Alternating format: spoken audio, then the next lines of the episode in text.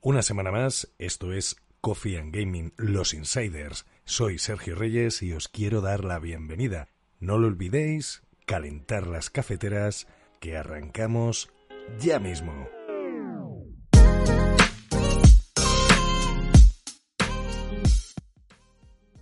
Bueno, pues inaugurar eh, e introducir a nuestro primer invitado, que es un lujo, la verdad, poder contar con él y eh, además al quien tengo el gusto de conocer desde hace ya bastante tiempo. Sin más dilación, Carlos Villasante, bienvenido a Coffee and Gaming y a esta parte de los insiders. Aquí estamos casi los cuatro jinetes del apocalipsis gaming. ¿Cómo estás? Pues muy bien y muy contento de estar aquí con vosotros. Un placer. El placer es nuestro, Carlos. Además de trabajar en la industria, eres jugón, y yo creo que si eres una persona que además Vince Carter te ha podido em, felicitar el cumpleaños, eh, ya para mí estás en el top over the top, ¿no? O sea, creo que, creo que estás por encima del resto. ¿Cómo fue eso, Carlos? ¿Cómo, cómo, cómo te pudo felicitar Vince Carter que a mí no me ha felicitado pues ni siquiera casi, vamos, nadie por la calle. Pues es una historia curiosa. A ver, la verdad es que eh, habiendo trabajado en NBA 2K ya, ya cinco años, que se me ha pasado volando, pero, pero ya va siendo un tiempo, eh, sí que conozco mucha gente, bueno, que está relacionada con, con, el mundo del baloncesto, el mundo de la NBA, y mis amigos en este caso me prepararon la sorpresa para, para mi 31 cumpleaños de que de tener un vídeo de Vince Carter felicitándome personalmente, felicitándome también por el trabajo que hago en, NBA 2K y la verdad es que me hizo muchísima ilusión. Yo cuando estoy triste me pongo ese vídeo y se me, se me pasa la pena. Ah, no me extraña, vamos, yo me lo pondría todos los días a todas horas. Eh, Carlos, dos preguntitas rápidas. Un videojuego, no me digas NBA 2K, porque ya, ya no lo has dicho, el típico videojuego del que no te importa hablar con tus amigos y el que puedes tirarte tiempo de sobra. Por suerte son muchos, pero te voy a decir uno que además cumple 35 años ahora, que es The Legend of Zelda, y en concreto mi juego favorito de todos los tiempos, que es Ocarina of Time. Vaya, Ocarina of Time. ¿No, ¿No iban a sacar una versión ahora, un remake de... No, de Ocarina of Time? De, Skyward Sword van a sacar un, remake, Exactamente. Bien, bueno, pues esa parte cubierta. ¿Y cómo te gusta el café, Carlos? No es que te lo vaya a eh, servir, pero sinceramente me gusta muchísimo el café de todas las maneras, pero te voy a contar una anécdota curiosa. Yo pasé el coronavirus en marzo eh, y lo pasé de manera muy ligera, sin, sin grandes secuelas ni nada, pero me quedó un poco afectado el olfato y, me quedó una secuela muy, muy, curiosa con el olfato y es que ahora cada vez que hago café me huele fatal, pero fatal. Y a mí el café es de las cosas que más me gustan del mundo. Por suerte me sabe, me sabe bien todavía, pero hasta que me he acostumbrado a ese nuevo olor de café haciéndose me ha costado. Vaya, bueno, bueno, pues esperemos que recuperes. Me alegro de todas formas que pasases el COVID lo mejor posible. Tenerte aquí ya es una prueba de ello. Así que nada, pues empezamos el programa. Damos la, bueno, la bienvenida otra vez. Tercer programa. Qué alegría teneros de nuevo. Paolo, buenas, ¿cómo estás? Hola, ¿qué tal? Súper bien, súper bien. Aquí. Súper, súper bien. Oh, mira, ¿y tú cómo lo tomas, Carlos? O sea, Paolo, perdona. Yo, yo, como soy de Nápoles, lo tomo muy, muy ristreto y muy fuerte. Bien, bien, me alegro. Soy de los tuyos, ¿eh? Aupa, aupa el ristreto, claro que sí. Pues nada, bienvenido una vez más. Luis, muy buenas. ¿Qué tal? ¿Qué tal, Sergio? ¿Qué tal todos? ¿Cómo estás? ¿Tú también con café o, no lo necesitas tanto? Bueno, yo la verdad es que no tomo mucho. Me gusta mucho el cappuccino, pero, pero los italianos, eh, como Pablo, luego me matan cuando ven que me lo tomo a mediodía, mediodía o por la tarde cuando para ellos es sagrado solo tomárselo por, por la mañana como desayuno, nunca, nunca por la tarde, ¿no? Pero, en fin, es lo que hay. Y quizás es el, el background yankee que tengo, que hay que meterle leche a todo. No, Dios, el background yankee sería con, con agua, café con agua, del americano. Lo odio. Por Dios, eso sí que es el anticafé. Por favor, nunca más. Bueno, bienvenido, Luis, una vez más. Juan, muy buenas, ¿cómo estás? Ahora sí, después de, hay que dejar unos segundos para que me podáis meter la puya cuando haya un silencio, que ya viene siendo habitual.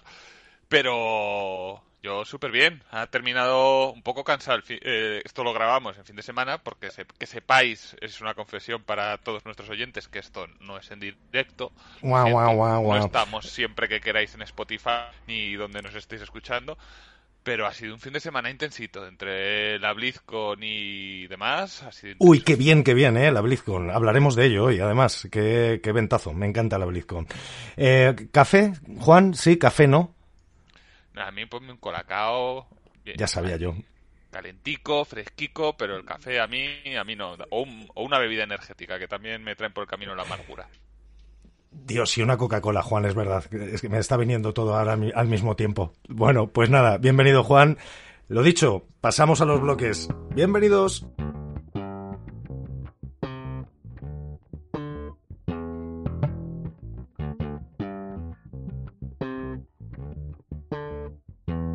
Como primera noticia de este primer bloque hemos eh, decidido, en este caso la noticia nos la trae Paolo, que mm, ha pasado pues ya 11 años del nacimiento de Supercell, una de, uno de los publishers más importantes en la industria mobile o mobile gaming y bueno, pues han anunciado cositas en este cierre de, de, año fiscal 2020 y entre ellas, pues una de las principales es que han tratado en estas noticias muchísimo sobre cómo han sido esas medidas en frente al COVID-19 y cómo han tratado a esos trabajadores que los ponen siempre en frente de todo y sobre todo pues desde darles material de oficina, permitirles teletrabajar, crear espacios virtuales de trabajo, etcétera, etcétera. Oye, y yo me pregunto, ¿vosotros eh, os han tratado igual de bien en vuestras compañías? Ahora aprovechando así que no nos oye nadie. a mí siempre. La verdad es que he tenido suerte. Siempre. Carlos, ¿y tú cómo lo habéis vivido el, COVID-19 desde, desde 2K? ¿Cómo, cómo, ha sido, ¿Cómo ha sido todo el viaje desde que empezó hasta, hasta ahora? Que parece que vamos un poco mejor, mm, aunque a esto le queda bastante tiempo, pero bueno. Sí, la, verdad es que fue muy brusco. Eh, cuando empezó a ocurrir todo en marzo, de repente nos mandaron a todos a casa, tanto a la gente de publishing como a los estudios. Y la verdad es que ha funcionado todo, todo muy bien. Eh, todos los juegos han salido a tiempo y han salido bien. La parte de publishing ha funcionado fenomenal. Y la verdad es que 2K nos ha tratado de lujo todo el año. No nos han dejado de mandar regalitos y cositas para casa eh, a, todos los empleados de todo el mundo para que estuviéramos motivados y estuviéramos a gusto. Siempre nos han estado animando a, a cogernos vacaciones, a separar todo lo que pudiéramos el ambiente de trabajo del ambiente personal. Y en todo momento han estado muy preocupados por nuestra salud mental. La verdad que se agradece, se agradece sentirse tan cuidado. Ah, muy, muy, muy, muy importante. De hecho, en, en la propia noticia, una de las cosas que más eh, resaltaban era que, como complicación, eh, ellos veían, pues sobre todo las sesiones de brainstorming, eh, esas conversaciones fluidas que a lo mejor por videoconferencia ellos utilizaban Zoom, que además lo, lo remarcaban bastante, em, pero sobre todo lo que, lo que ellos creen es que hay que anteponer, hay que darle confianza al trabajador y yo creo que eso es importante. Em, Juan, en tu caso, tú que te quedas hasta altas horas de la noche, que lo sé de primera mano. ¿Cómo te ha afectado esto? Juan, empezamos pronto hoy. Hay que empezar pronto. Estas cosas hay que empezarlas desde el principio, ya sabéis. Comentaba, estando muteado, que en Webedia ha sido complicado porque se tiene una, tenemos una cultura de trabajo presencial que ha sido complicado adaptar al, formato teletrabajo. De hecho, en septiembre intentamos volver ante la bajada de verano de casos y duramos una semana, literalmente, de volver a teletrabajar.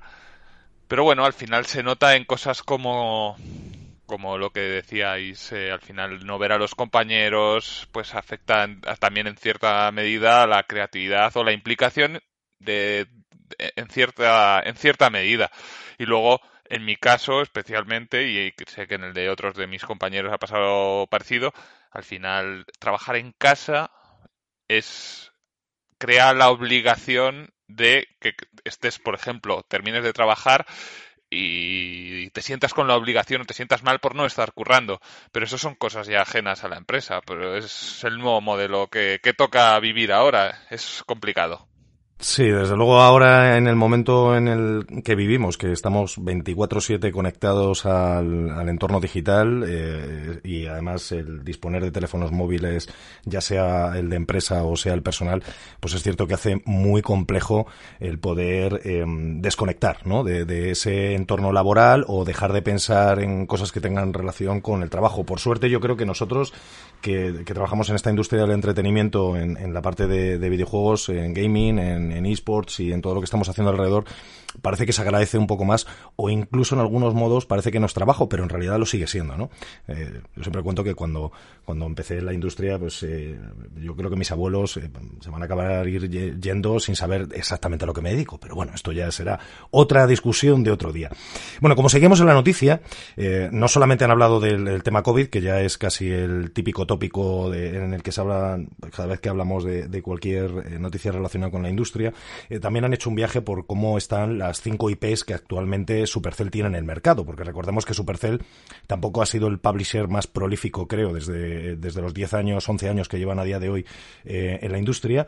Y bueno, pues en ese viaje han hablado de Brawl Stars, que pues a día de hoy eh, está creciendo y, de hecho ellos, bueno, pues lo han lanzado, lo han, podido ya lanzar en el mercado chino, incluso han lanzado este pase que han llamado eh, Brawl Pass.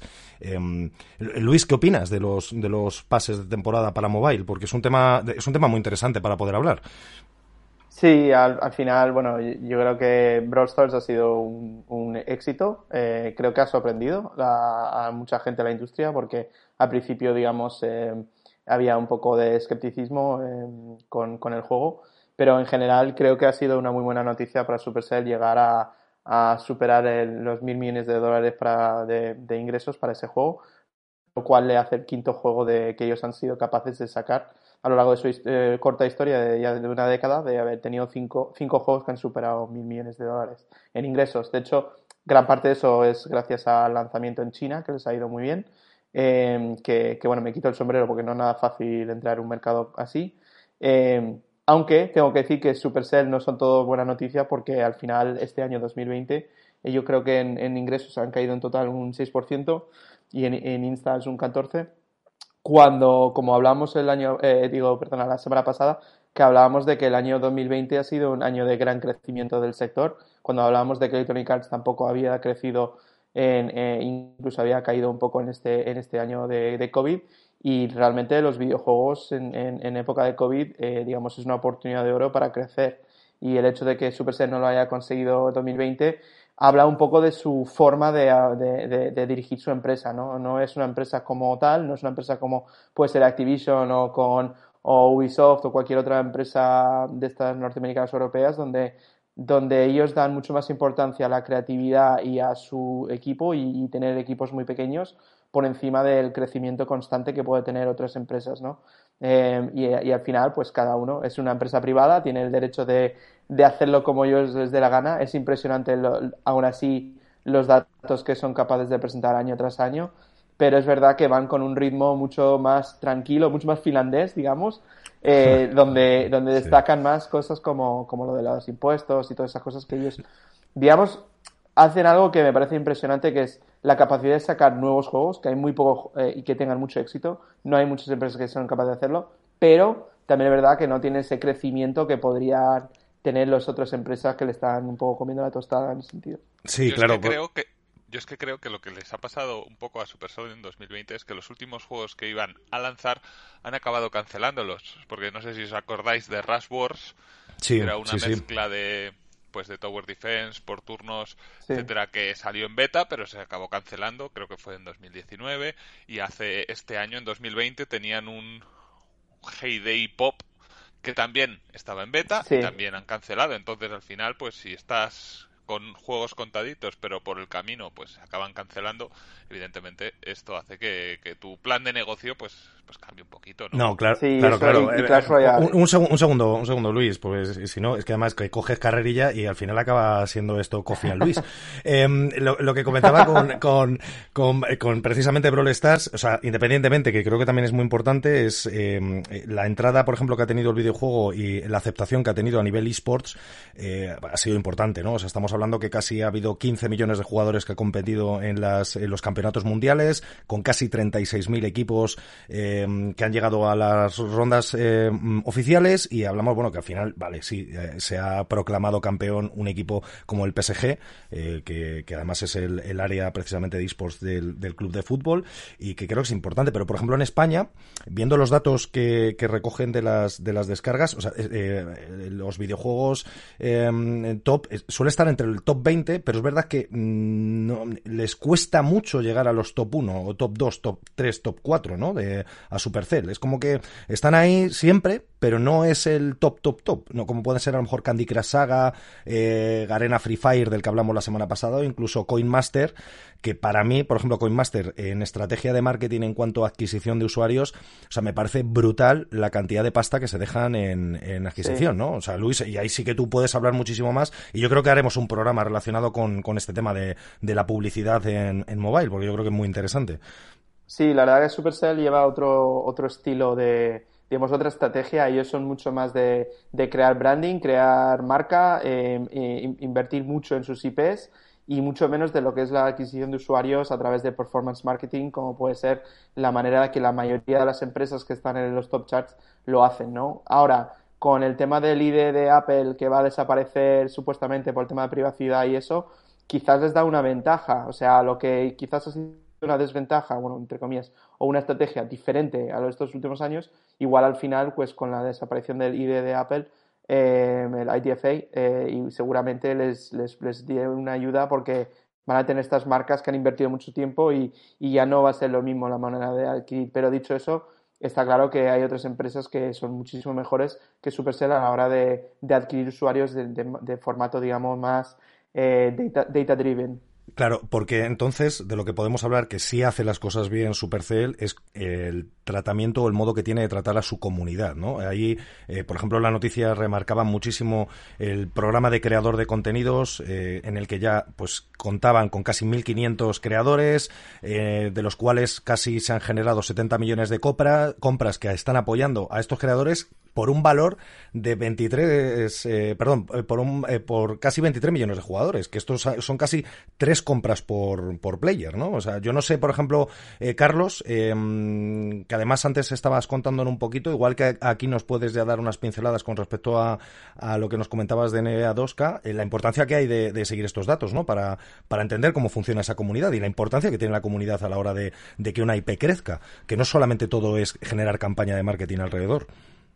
Sí, justo lo hablábamos también con Luis antes de, antes de empezar, que, esto en mobile gaming es, está muchísimo más implantado y es, básicamente su día a día, ¿no? Porque al final, pues eh, en mobile gaming ellos viven de, de, aprender de las tendencias de los jugadores, reaccionar, eh, pues yo creo que lanzar ofertas o lanzar el contenido que el jugador quiere ver en, en, cada momento y la verdad que han evolucionado un montón. Yo en cuanto a Supercell, la verdad es que mobile no es mi especialidad, ¿no? Pero la percepción que tengo un poco eh, casi más como desde fuera es que sin, sin haber sacado ultra hits, como decís, que a lo mejor sean top 1, sí que han sabido eh, cuidar mucho a la comunidad y, generar eh, productos y, marcas que viven durante mucho tiempo. Al final, Clash Royale yo creo que ha estado muy arriba durante muchos años y sigue estando, sigue estando bastante bien considerado. Brawl Stars, si no recuerdo mal, cuando lo lanzaron tampoco tuvo un lanzamiento mega espectacular, pero se ha mantenido muy bien en el tiempo, con lo cual mi sensación es eso, como que saben hacer el long tail eh, de una manera muy inteligente y muy consistente.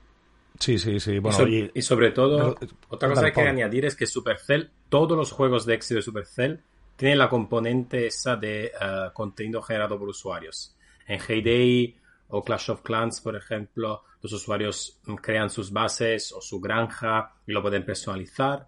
En juegos como Clash Royale, los usuarios crean sus propias barajas. En juegos como Brawl Stars, eh, los usuarios crean, eh, pueden crear niveles ahora y con, en Boom Beach los usuarios también podían crear sus bases. O sea, todos los juegos de Supercell están muy centrados en esa parte de darle una, una cierta eh, agencia, digamos, a los usuarios. Eh, ¿Vosotros creéis que esto precisamente tiene que ver con, el efecto eh, Minecraft de, creación, de modificación? Bueno, que ya venía del, del movimiento más moderno de, antiguamente de los juegos de PC, pero claro, vemos, por ejemplo, que ya son casi 200.000 dólares los que han generado a través de Supercell Maker, que es este contenido que, estabas comentando, Paulo, y, hombre, yo creo que es una manera también de otra línea de ingresos en la que confías en la propia comunidad, les das herramientas a la propia comunidad, y la propia comunidad es la que eh, se autogestiona la manera de generar contenido, ¿no? El, user eh, generated content del, que tanto se habla, que es importante. Sí, y yo creo que sea mucho, muy, una, algo muy cultural de ellos. O sea, mm, son escandinavos y incluso en la escuela son así. Es decir, es algo que de ellos, yo creo. Claro, claro. Pues antes Luis eh, hablaba de, lo del 1, 3 billones, es decir, 1.300 eh, millones de euros de, y con un EBITDA de 407 y precisamente eh, ahora con todo esto de eh, que está pasando con los, con los youtubers, ¿no? dicen que retornan en impuestos casi 80 millones de euros al país. Yo creo que hay que hacer mucho trabajo todavía en España, ¿no? A la, a la hora de poder generar este tejido alrededor de, de publishers o desarrolladoras para poder hablar de estas cifras. No sé qué pensáis vosotros. Sí, la verdad que, a ver, ellos, eh, ellos, es que en Finlandia, pues, todo el mundo se, se centra en ellos, ¿no? Ellos al final son, digamos, la marca, digamos, un poco la bandera, llevan un poco la bandera para Finlandia, y aunque hay muchísimos estudios que tienen mucho éxito, el mismo eh, Robio de Angry Birds también están ahí y tal, pero es verdad que en España, de momento, como estudios autóctonos mm, de ese calibre no, no hay mucho, eh, hay algunos, pero en general lo que pasa es que se acaban siendo absorbidos por otras empresas más grandes, internacionales. Eh, dicho lo cual, eh, creo que Tencent tiene un buen porcentaje de, de Supercell eh, si no me equivoco. Sí, sí, ¿Cómo no? ¿Cómo no? Ya, yo, eh, ¿Cómo no? Acabará absorbiéndonos también a nosotros algún día, eso seguro. pues acabará absorbiendo, sí, el podcast, sí, ¿no? Llegará, llegará a absorbernos. de formas, Sí, dime, los de Supercell, que yo sepa, em, y tengo fuentes suficientes en las que confío, eh, veranean muchas veces, a hacer fiestas en Sitges, en España. Eh, espero que no sea ahora, espero, Paolo, que no sea durante la pandemia también. No, ahora no, no creo que no. pero, pero digo, nunca podemos excluir que un día abran su sede aquí también, ¿eh? Bueno, sería una noticia igual que ha pasado que Google, no, pero igual que ha pasado que Google ha abierto su centro en, en Málaga, ¿no? Que creo que ha sido ahí el centro de, ciberseguridad, eh, que es una muy buena noticia eh, de atraer pues ese tipo de empresas que abran sedes en España. ¿Por qué no? Eh, en un momento dado también, como ya ha pasado con otros estudios como Capcom, que abrió en Barcelona, o Ubisoft en su momento, que también abrió su estudio de mobile en Barcelona. yo creo que quizás para Madrid puede ser una asignatura pendiente el poder atraer de esa manera pues otras empresas eh, y llegar a ser competitivos, pero bueno, ya yo creo que lo iremos viendo. Y poco más, vamos a pasar al segundo bloque, señores.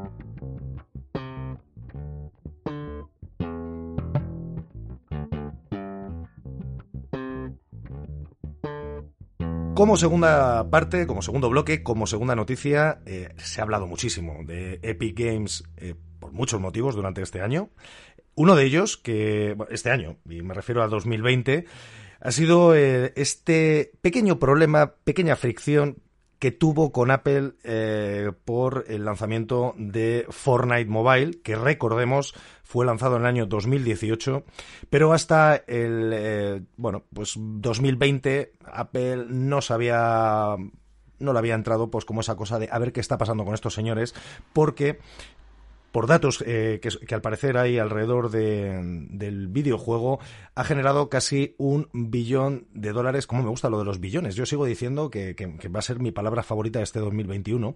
En Lifetime Value, desde el lanzamiento, y además decían que el revenue de media por eh, descarga estaba aproximadamente situándose en unos 7,70 dólares. Pero la noticia no es esta, la noticia es que precisamente Epic Games ha llevado a la Unión Europea ante los reguladores esta presunta eh, o este presunto monopolio que tiene Apple de la tienda ¿no? y de los sistemas de pago, de los sistemas de control de las aplicaciones, de las apps en su store eh, bueno, pues para tablets y para smartphones.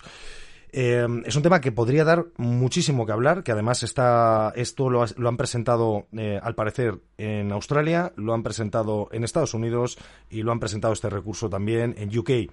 Em, no sé qué opináis vosotros, porque es verdad que quitarle el pedazo de tarta de Apple, que precisamente estábamos hablando también, que son usuarios con un mayor gasto, son unos usuarios que tradicionalmente el, gasto medio por usuario es más alto, más elevado. Eh, bueno, pues eh, también estaban diciendo que ahora iba a volver a lanzarse el videojuego a través de Safari eh, por el servicio que tiene de streaming Nvidia. Yo no sé esto en qué va a acabar. Mm, Luis, tu opinión al respecto, porque esto podría ser muy largo, pero bueno. Bueno, vamos un poco al grano. Yo creo que aquí se mezclan varias cosas, ¿no? Eh, por parte de Epic y, y, Team Sweeney lo que, lo que más es es el tema de, poder competir. Él parte de su estrategia de su empresa es crear eh, una tienda, eh, bueno, lo, ha creado ya, el Epic Store, y el hecho de que hay un, digamos, hay un hardware que es, digamos, que todo, casi todo el mundo tiene que es el, smartphone, y, en Estados Unidos, por ejemplo, la mitad, de, más de la mitad de, las personas con smartphone tiene un Apple, eh, un iPhone, eh, entonces el hecho de que su tienda no pueda estar disponible ahí, pues le parece a él pues, pues que es un monopolio, ¿no? Que al final, si queremos, si alguien quiere usar eh, un sistema de pagos, tiene que ser el sistema de pagos de Apple. Si quiere poder distribuir sus, aplicaciones y sus juegos, tiene que ser a través de, del App Store y que no haya otras alternativas, ¿no? Entonces, por ahí es donde él ataca, pero, pero también es verdad que se junta con cosas como Spotify, como Tinder y muchas otras em, empresas que lo, que lo que no entienden es por qué tienen que estar pagando un digamos, eh, impuesto revolucionario, entre comillas, del 30%. Exacto, exacto. Y, entonces ahí, ahí es donde realmente pues hay, em, pues hay mucho digamos, cabreo dentro de los desarrolladores. Claro, pero digamos que al final, bueno, eh, estar en un marketplace, ya bien sea digital como el que estamos hablando ahora, que fuera Amazon, eh, no es un impuesto revolucionario, no deja de ser, tú estás pagando eh, o estás retribuyendo por unos servicios de poner tu producto en ese marketplace a disposición de la comunidad de jugadores o de la comunidad, mejor dicho, de usuarios de esos dispositivos, ¿no? Entonces, que, me parece que ahí es donde debería estar el turrón de la conversación, porque no. Sí, pero ahí, el tema.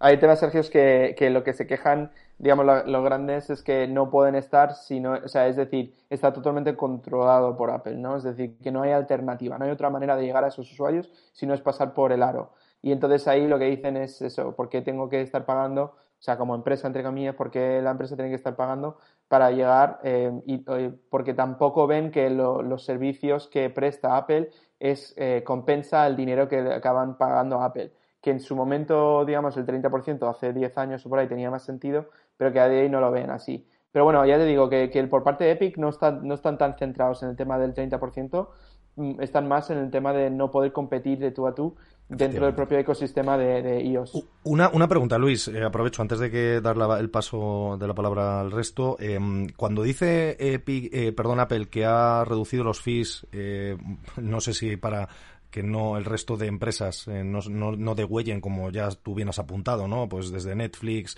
eh, Tinder, ¿no? Que es el grupo Match, e incluso Disney Plus o cualquier otra empresa.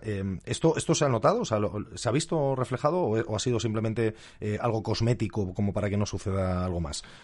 A ver, ellos lo que han hecho lo han reducido para creo que todas las empresas que ganen, que todas eh, empresas que tengan productos que en su totalidad facturen un, menos de un millón de dólares en, en un año, eh, les han reducido creo que al 15 o algo así, no me acuerdo ahora mismo cuánto. Eh, y luego aparte pues tienen unos acuerdos separados para ciertas empresas como, como has comentado tú. Creo que al final es un poco parches. Y van, al, final, bueno, más que parches es un poco intentar ganar la batalla de relaciones públicas, sobre todo con, con los indies. Porque en el fondo digamos, los grandes publishers son los que más dinero están dando, obviamente, a Apple. Y de hecho, con todos los indies juntos, eh, no creo que llega ni al 5% de los ingresos de la App Store. Porque realmente Apple, eh, todo el dinero que genera a través de la App Store es a través de las empresas grandes. Y son las empresas grandes que dicen, oye, mira, esto es increíble. O sea, Fortnite es el mejor ejemplo. Fortnite viene y dice, mira, yo tengo una, tengo, tengo una cantidad de jugadores en todo el mundo ya y que, y que están enamorados de mi juego, lo único que estoy haciendo es dándole la posibilidad de también poder jugar en, en el iPhone y ahora me estás diciendo que yo te tengo que pagar cuando yo, tú no me has traído esos jugadores, yo ya tenía esos jugadores, ¿no? Es un poco, digamos, el discurso que ellos tienen. Y entonces es como, em, te voy a regalar, Apple, 30% de todos mis ingresos que se hagan eh, a través de ese dispositivo, porque, ¿sabes? Un poco, eh, y, y, bueno, ya el tema de la tienda, y si yo puedo distribuir mi juego a través de mi propia tienda, bueno, ya, ya hubo movida con Google y todo eso, en fin. Es un poco lío, pero bueno, sería interesante ver qué opinan los compis. Carlos, tú, porque por ejemplo, de, has tenido experiencias con, ¿Tenéis eh, aplicaciones a día de hoy em, relacionadas con, por ejemplo, la NBA 2K en, las stores? Entiendo, entiendo que es así. No sé si nos quieres contar también un poco cómo es la experiencia, si has pasado algún proceso de submission. Yo los he pasado y la verdad que a veces son divertidos y otras veces no tanto.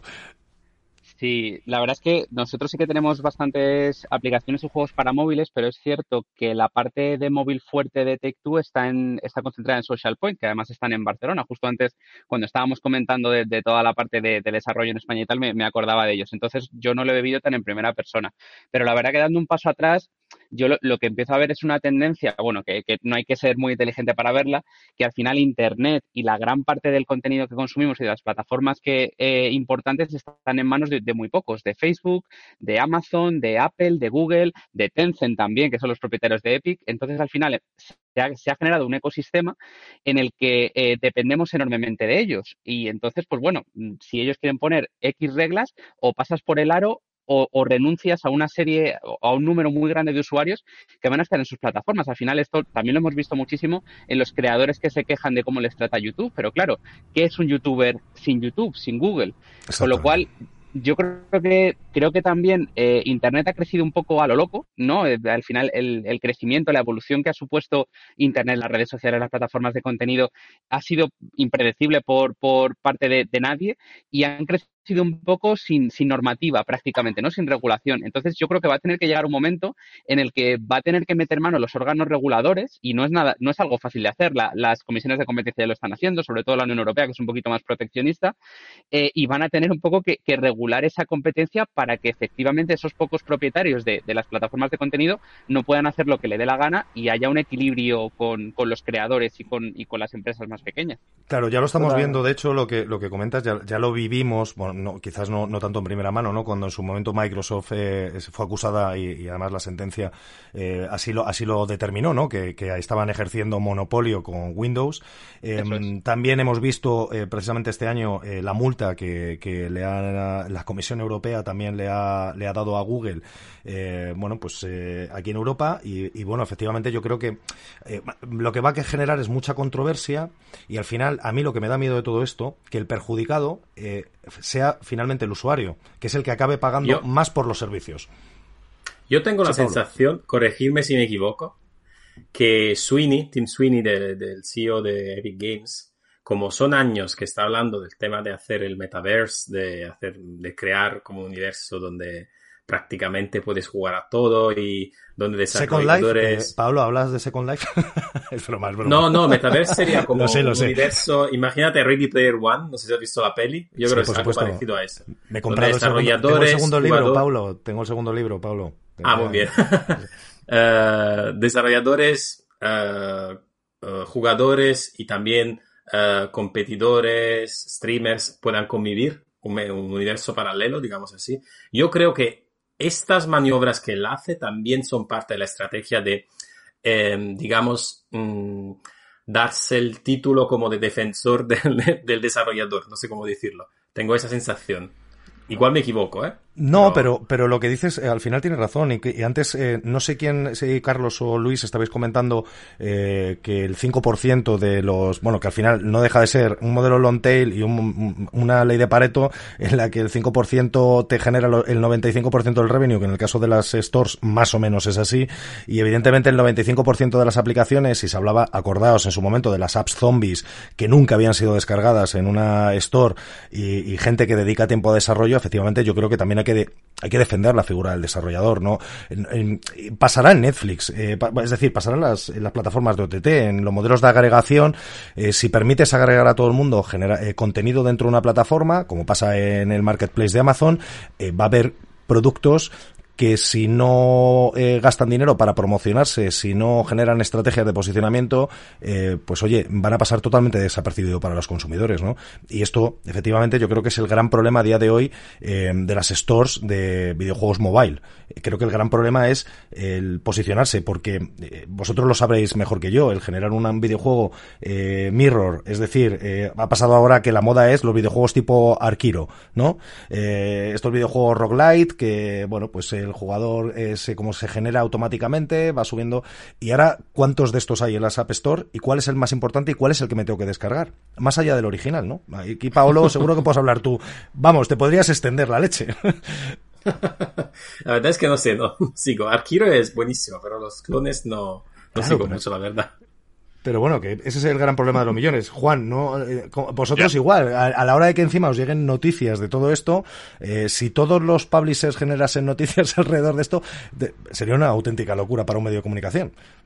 Sí, no, pero vamos, yo quería opinar porque eh, a mí mi opinión es algo distinta respecto de esta liberalización del mercado en un entorno privado porque al final creo que iPhone es una compañía privada que por ejemplo en España sus terminales no suponen más del 10% de los que hay. En Europa creo que es el 22,85 según estoy leyendo en un informe mientras mientras os voy contando.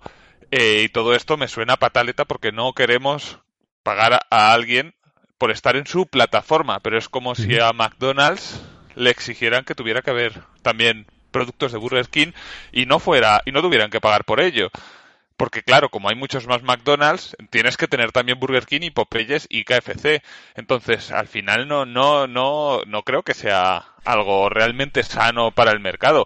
O, o si nos vamos a las consolas, lo siguiente es que en Xbox tenga que haber una, la tienda de Epic por tres cuartas partes de lo mismo. Bueno, eh, Entonces, ojo, al eh, final es complicado. esa ¿eh? discusión, no, no, pero, pero, esa discusión que estáis hablando es muy interesante porque se está viendo a día de hoy, eh, Amazon está, bueno, eh, muchas de las OTTs están agregando contenidos de terceros, pero no a nivel individual, sino a nivel de eh, si hay una marca o una empresa tercera en lugar de comprarle, yo le permito agregar, eso a mí también me genera un menor coste de adquisición de, de, ese producto, pero es lo mismo que estaba pasando cuando tú querías vender un videojuego en una tienda física.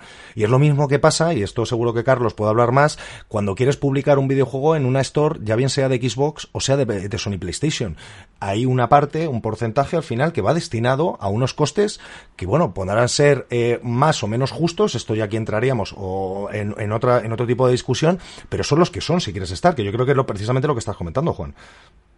Claro, pero, pero ahí te pasa siempre que vengas, que vendas tu producto en una tienda que no es tuya. O sea, siempre que, que tengas ese coste de, de, venta, pues da igual que lo vendas en Game, que lo vendas en el corte inglés, que lo vendas en PlayStation Store, que lo vendas en la App Store, al final ese intermediario que lo está distribuyendo al usuario te va a cobrar un porcentaje, con lo cual o controlas tú la distribución por completo o ese impuesto revolucionario, bueno, entre muchas comillas, es un negocio al final, no, no lo veo como algo malo, lo, vas a tener que pagar. Obviamente el problema viene cuando es algo excesivo, como ha considerado Epic en este, en este caso, y cuando es, cuando es un monopolio, cuando, eh, no puedes entrar a Apple de otra manera que no sea a través de su store.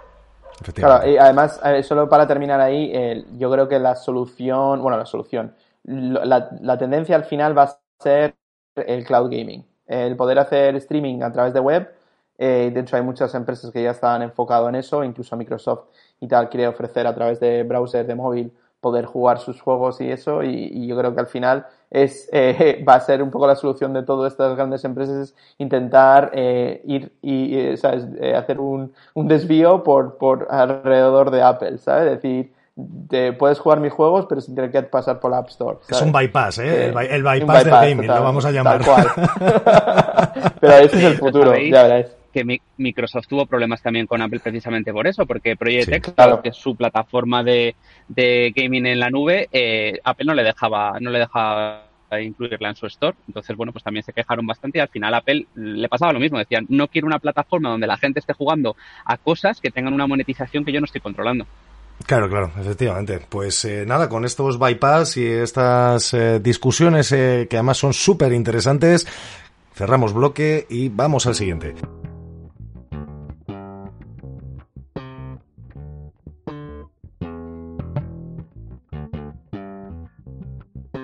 Como tercer bloque, para mí uno de los eventos mm, quizás no es el más importante y más relevante porque tradicionalmente ha sido el E3 casi para todos los que estamos en la industria pero ha sido el, la BlizzCon de este año que ha sido la BlizzCon Online que recordemos el año pasado por culpa de la pandemia y eh, porque había que mantener también la situación, no pudo suceder en las fechas que tenían previstas y anunciaban que el año que viene, es decir, este 2021, iba a dar lugar a principios de año. Y bueno, ha sido así, ha sido este fin de semana.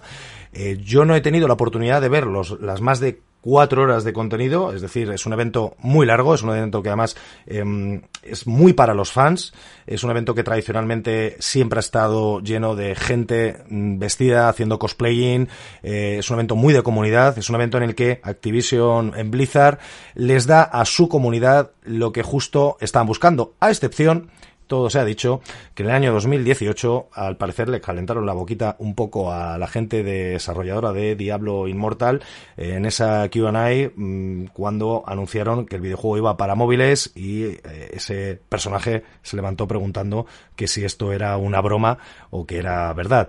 Eh, Juan, Tú que has cubierto el evento, eh, ¿qué nos puedes eh, decir? Yo solamente lo único que puedo decir, me ha encantado la parte de, de comunidad, me ha gustado mucho cómo han realizado el evento. Es decir, creo que mm, los entornos virtuales aún queda un largo trecho para que sea algo que pase ese Uncanny Valley, que sean raros, que, parece que eh, les falta esa parte de comunidad, ¿no? De gente gritando y demás.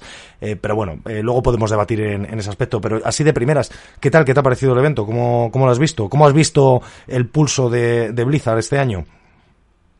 Pues yo tengo que decir que, bueno, lo primero es que creo que Blizzard lo ha hecho bastante bien porque además tradicionalmente BlizzCon ha sido un evento que o estabas en el evento o pagabas un canon para poder ver los directos. Esta vez ha sido completamente abierto, completamente gratuito para todos los fans. Y la verdad es que creo que la comunidad se ha quedado un poco fría.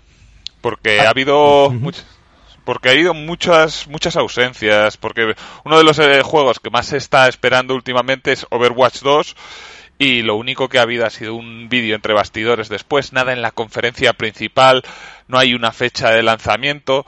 Lo mismo que un poco con Diablo 4, que es el juego por excelencia más esperado de Blizzard ahora mismo, que se ha anunciado una nueva clase, pero de nuevo, pues ni fecha, ni excesivos detalles, se ha dado un poco pan a los fans para que no bramen al cielo, pero tampoco se les ha dado, yo creo, algo para que mastiquen durante todo el año y hasta que llegue la próxima BlizzCon. De hecho, el gran anuncio ha sido eh, la remasterización de Diablo 2, que lleva rumoreándose desde hace 300 años y que llegará este año pues a todas las consolas habidas y por haber y por PC, con unos gráficos en 3D súper bonitos. claro, porque es importante además que, que, son el 30 aniversario de, de Activision Blizzard. Eh, casi podemos, eh, con esto que estás comentando, podemos decir que a lo mejor, eh, porque no solamente ha anunciado, o sea, ha habido como mucha parte nueva, ¿no? De, bueno, vamos a dar pequeñas migajitas alrededor de Overwatch 2, que también me gustaría preguntaros qué opináis que, que, lancen un videojuego nuevo en lugar de potenciar el anterior y si tiene totalmente sentido para la estrategia de la marca.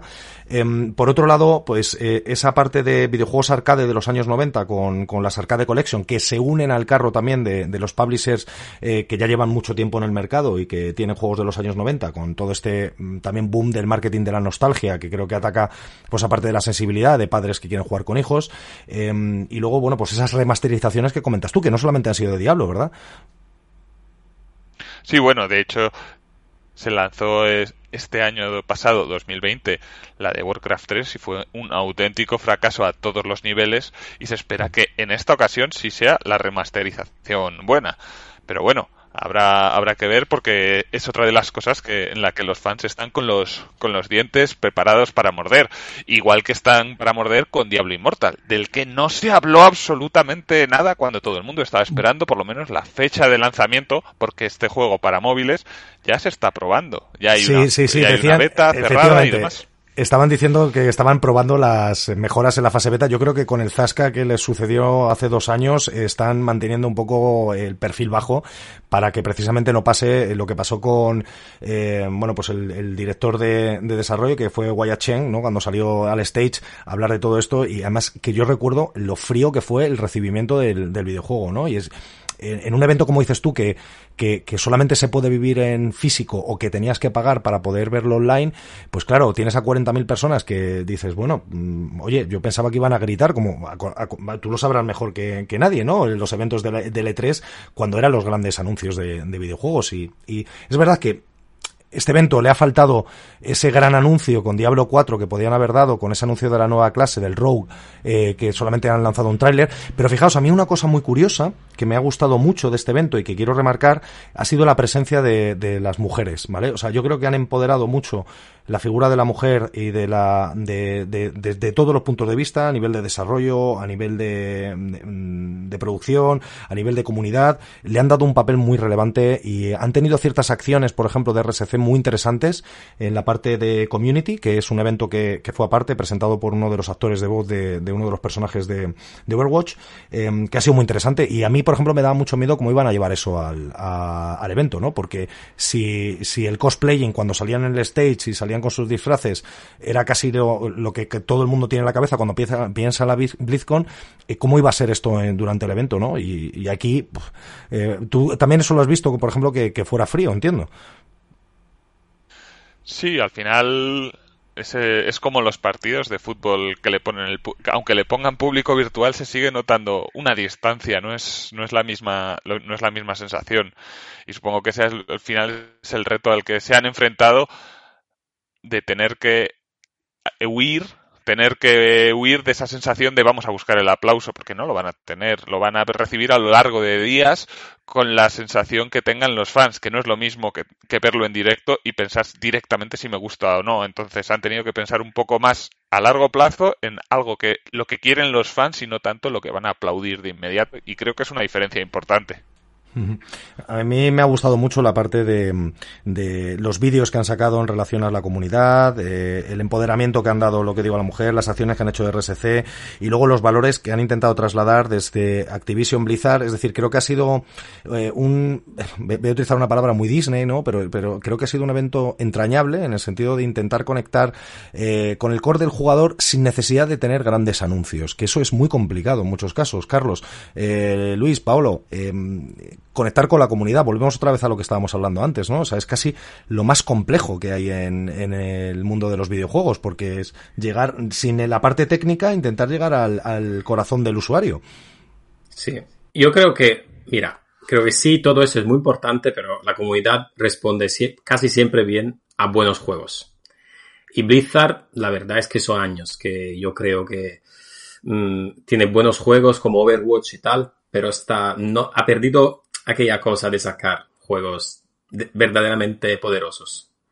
Y entonces, no sé, mm, esto cómo le saldrá cuenta, si le, si le saldrá cuenta, si...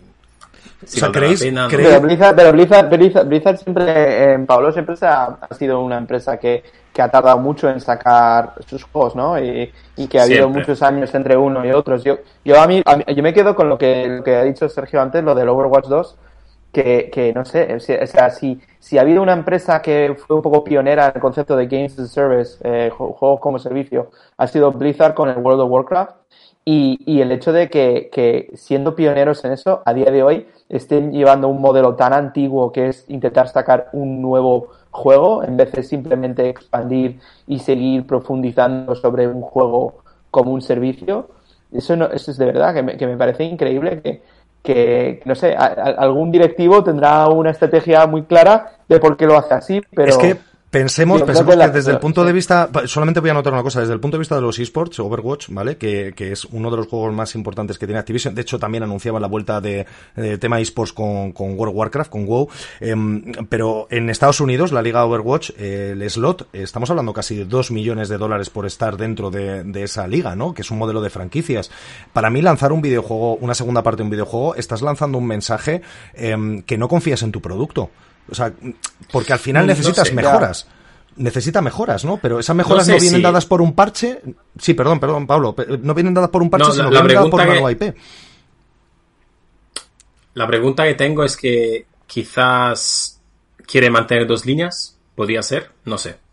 No lo sé. por ejemplo, de, hecho, de, hecho, Juan ha jugado mucho. O sea que puedo hablar mejor. de, hecho, con lo, que está haciendo con Overwatch eh, Activision es muy extraño a todos los niveles porque Overwatch 2 no es una segunda parte per se, sino que todos los personajes del primero aparecen en el segundo.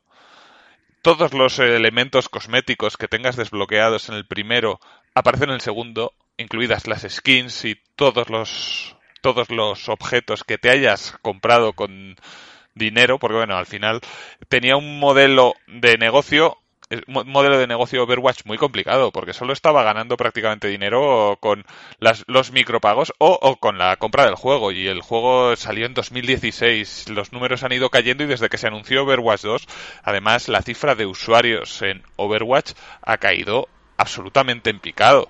Con lo cual, eh, han lanzado un juego, un juego con un modelo tradicional, pero al final tienen que seguir con ello. Además, hay que tener en cuenta que son de Activision, que son los que sacan todos los años un Call of Duty. Ya, ya, ya, ya. No, no, totalmente, totalmente. Pero es que lo que, no, lo que yo veo ahí es, es, es como, en plan, ¿por qué creen que sacando un Overwatch 2 eso va a solucionar todos sus problemas? O sea, yo creo que todo lo contrario. Yo creo que si tú eres capaz de sacar muchísimo contenido y encima sacarlo como, eh, no sé, en vez de todo de golpe, yo qué sé, durante cuatro o cinco meses, ir sacando cada mes algo gordo, pues seguramente creas como mucha expectación. No sé, vuelve a este concepto de, no sé, en algunas cosas yo creo que en la industria de videojuegos de móviles están muy por delante de, consola y PC en, en, concepto de Games as a Service. Pero es verdad que, que al final, como dice, Activision el juego de cada año, ¿no? De, de Call of Duty. Eh, pero bueno, yo qué sé. También, no también solo, verdad no solo Activision que no solo Activision, o sea, estamos hablando que, que bueno, es eh, FIFA, o sea, Electronic Arts lo lleva haciendo. Eh, tenemos aquí a Carlos que, que ellos también lanzan eh, una nueva entrega cada año, pero porque tiene sentido, porque al final dependes también de, de un entorno real, ¿no? Dependes de lo que está pasando en, una realidad que tiene que haber una actualización, ¿no? O sea, es decir, no es lo mismo. O porque estás ofreciendo una historia, porque al final no es un videojuego que solamente esté enfocado al multijugador.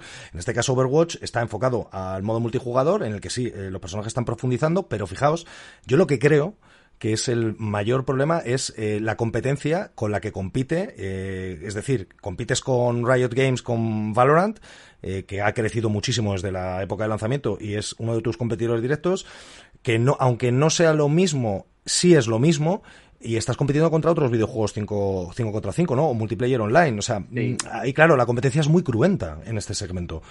Sí, yo, yo, iba a ir más o menos también ahí. Yo, yo ahí veo un par de factores eh, que creo que pueden justificarles esta decisión. Por una parte, es verdad que Overwatch lo lanzó ya en 2016 Activision Blizzard y es un juego que se comporta como un free to play en muchos aspectos, pero no olvidemos que no lo es. Al final es un juego full price. Y, y entre la competencia que ha tenido tan dura este año con Valorant, que ha sido un exitazo, yo creo, eh, y que hay una necesidad de renovación, pues seguramente quieran dar a la comunidad esa sensación de que le están lanzando algo completamente nuevo. No te estoy actualizando el juego que ya conocías de 2016, que ya lo has trillado, te estoy lanzando algo completamente nuevo. Y por supuesto, eh, yo creo que Activision pues está viendo la oportunidad de realizar una facturación importante con la venta de ese juego a full price, eh, que, que si ellos piensan que pueden ofrecer un producto lo suficientemente novedoso o ese salto que además va a hacer que quizá la gente se vuelva a interesar en Overwatch, pues es bastante difícil de, dejar pasar. Muy interesante, Carlos. Eh, Juan, tres líneas en las que nos resumas BlizzCon que tú creas que eh, lo que lo que ha significado este año. Mm, en, realidad es, básicamente lo que hemos hablado. Es el, el principio, quizás es el principio de una nueva Blizzard, porque hablamos de, que se, se han pasado a un formato online, se están abriendo, están cambiando un poquito su forma de trabajar y me gustaría ver cómo si finalmente va a haber otra BlizzCon este año, que lo dudo, pero no hay que olvidar que también esta BlizzCon Line ha sido la BlizzCon de 2020. No descartaría que para octubre-noviembre pudiera haber otra, ya que otras compañías ha habido casos que han dado varias conferencias a lo largo del año como Ubisoft o Electronic Arts. Por lo tanto, yo creo que lo que nos es lo que con lo que me quedo es que es el principio quizás de una nueva Blizzard. De hecho, esto me cuadra perfectamente porque durante esta BlizzCon aparece una estatua que está en las oficinas centrales, em, que bueno, dice que está dedicada a crear, es la empresa que está dedicada a crear las experiencias eh, de mayor entretenimiento nunca. O sea, es decir, como que siempre, siempre van a estar dedicados al entretenimiento. Esperemos, esperemos que siga siendo así, porque es verdad que Activision Blizzard no deja de ser eh, una de las empresas más importantes a nivel global a la hora de desarrollar y lanzar videojuegos al mercado. Así que terminamos bloque y vamos al final.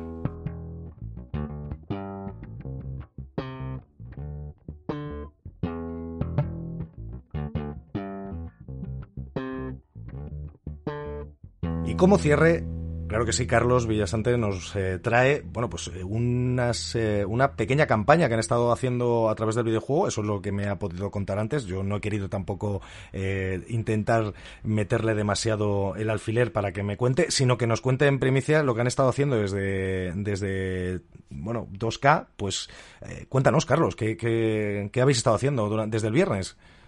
Sí, desde el viernes. Eh, nosotros tenemos un modo de juego en NBA 2K que se llama Mi Equipo, que es bueno el típico juego, modo de juego de coleccionar jugadores actuales y clásicos y hacer tu, propio equipo y competir online. Entonces, bueno, nosotros eh, hemos hecho un empujón bastante fuerte en esta nueva temporada. Eh, es la primera vez que el modo de juego se, se, estructura en temporadas, que es algo que ya había llegado a otros juegos hace mucho. Y hemos intentado pues hacer un empujón muy fuerte para, para que la gente pruebe este modo de juego y realmente lo, lo conozca y le guste. Y sobre todo la campaña no tiene tanto de pues al final hay, un componente de, social media, un componente de youtubers, un componente más en medios, pero sobre todo lo, que me pareció interesante que, habláramos es un poco eh, que es algo desconocido, yo creo, para, el gran público, que es la cantidad de datos a las que, al que tenemos acceso las desarrolladoras y los publishers de los juegos y que nos permiten tomar decisiones que realmente están justificadas en los datos de cómo está jugando la gente al juego, qué modos juega, eh, cómo gasta, eh, cuántos usuarios tenemos al día. Y creo que, bueno, que siempre se ha pedido a las, a las desarrolladoras y a los publishers que escuchen a la comunidad, que es algo que creo que cada vez se hace más y, se demuestra constantemente, pero que además de esa escucha activa que ya se hace, eh, hay una fuente de, toma de decisiones que, es mucho más poderosa, que es todo ese big data con el que se cuenta de los juegos. Y que justo antes hablábamos también con Luis que, que esto en juegos de consola se hace y se hace mucho, pero ya en juegos de móvil pues es el pan suyo de cada día. Eso es a lo que se refería Luis cuando decían que sí lo veía todo, que mobile iba más avanzado quizás que los videojuegos considerados más tradicionales, ¿no, Luis? Sí, a ver, eso está claro que la experiencia que son capaces de crear los juegos de consola eh, y de PC, de como, como llamamos juegos de HD, pues es, eso es impagable, o sea, es espectacular lo que son capaces de contar historias y, y los efectos especiales y todo eso, pero a nivel de, a nivel de optimizar un juego, a nivel de de realmente em, saber llegar a público, a un público muy grande, em, creo que el, mundo móvil está pues años luz todavía de, consola y PC. Y, al final yo creo que ha bebido mucho del, de, se ha nutrido mucho del Silicon Valley, ¿no? De, cómo las empresas de Big Tech, em, pues Facebook, eh, Google, etcétera, cómo, cómo, van creando sus propios productos, que al final está, es, es un, es, es, el rollo el sacar MVPs eh, Minimum Viable Products y, ir probando y, ir viendo los datos y escuchando y hablando con jugadores y, o usuarios y ir, ir digamos, eh, eh, optimizando sobre la marcha. Es, es lo que tiene. Al final, es verdad que yo me acuerdo cuando yo trabajaba pues en 2K, por ejemplo, eh, donde, donde trabaja a día de hoy Carlos y tal, pues estábamos como muy, muy enfocados al lanzamiento de un producto. Pero dentro de un videojuego de móvil, en la industria de móvil, digamos, el trabajo realmente empieza ya una vez que hayas lanzado el juego. Incluso hay una cosa que se llama soft launch. Que es no entres, no entres, Luis, que te veo que vas a ponerte a desgranar la industria mobile desde la base, ¿vale? y entonces el programa podría extenderse para hacer al final, eh, seamos youtubers de ocho horas haciendo. lo dejamos para, para otro programa porque además ahí podemos hablar, hablaremos de los live ops y todo esto, que es lo que hacen también para que, precisamente, qué es lo que vas a comentar, ¿no? Para que puedan hacer.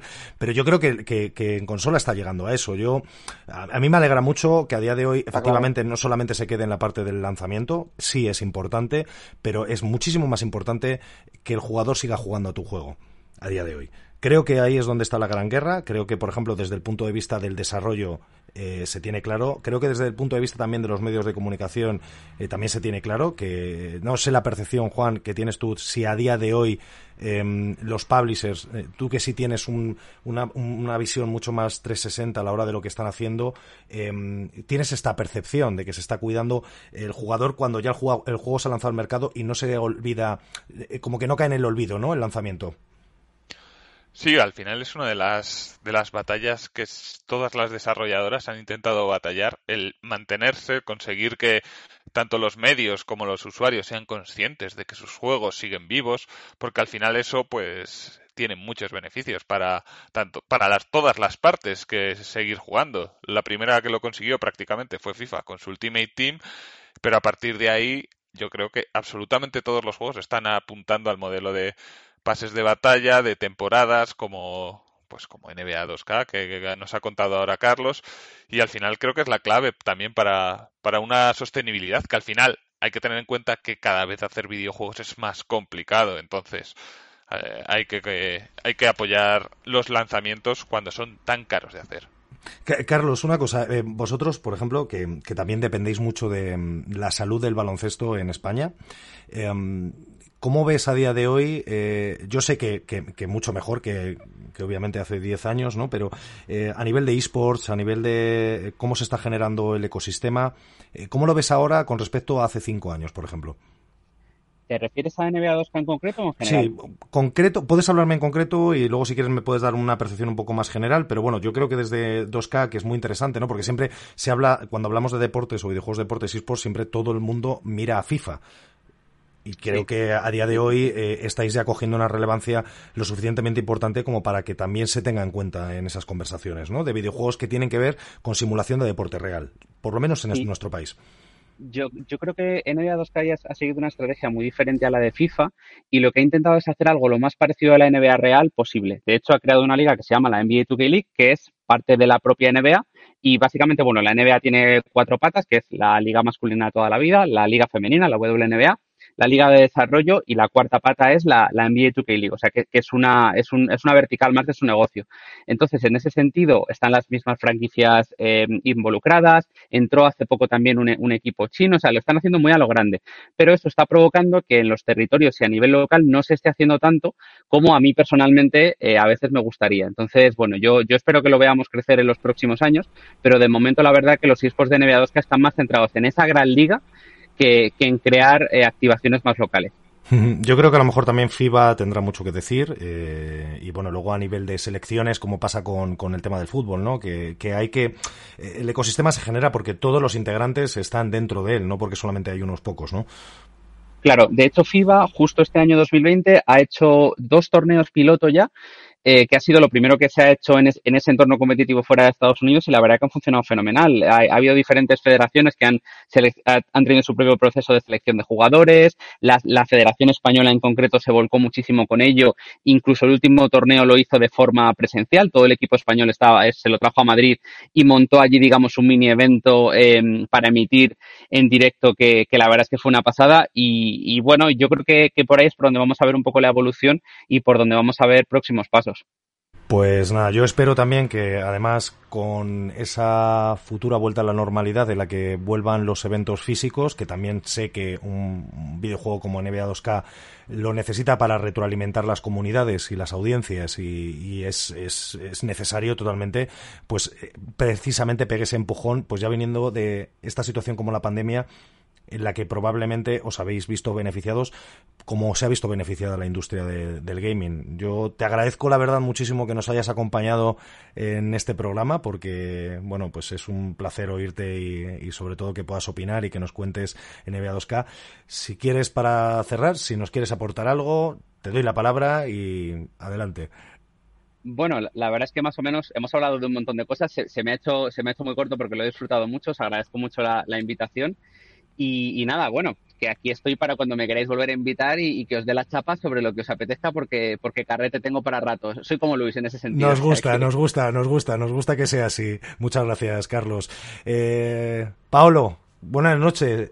Buenos días, no sé, ¿cómo vas? no te, no te, sigues vivo, sí, estás ahí.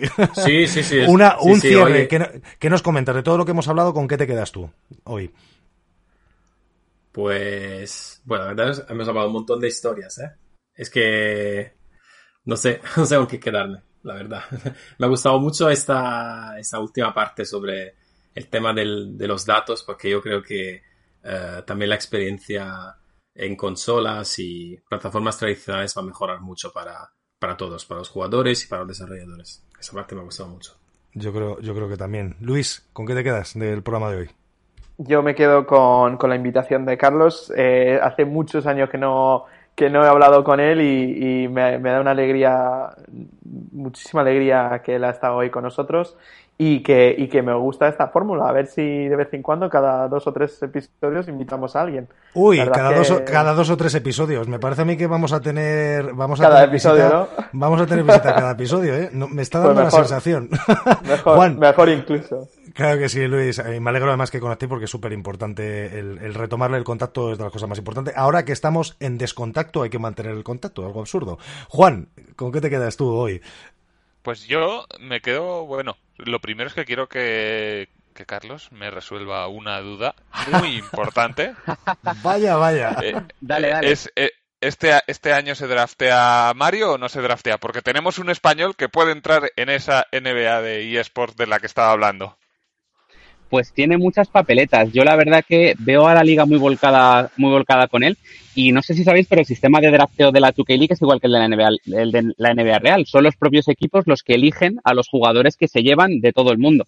Eh, y yo veo mucho hype, como se dice ahí en la comunidad, con Mario y de verdad que espero de corazón que sí, porque al final, pues eso, va a ser nuestro, pues nuestro Pau Gasol, eh, el, jugador que realmente cruce el charco para, para, para entrar a romper la liga, porque es muy, muy bueno y además es, es, un, es una persona fantástica, un buenísimo creador de contenido y de verdad, de verdad que ojalá que espero que, esté en la liga el año que viene.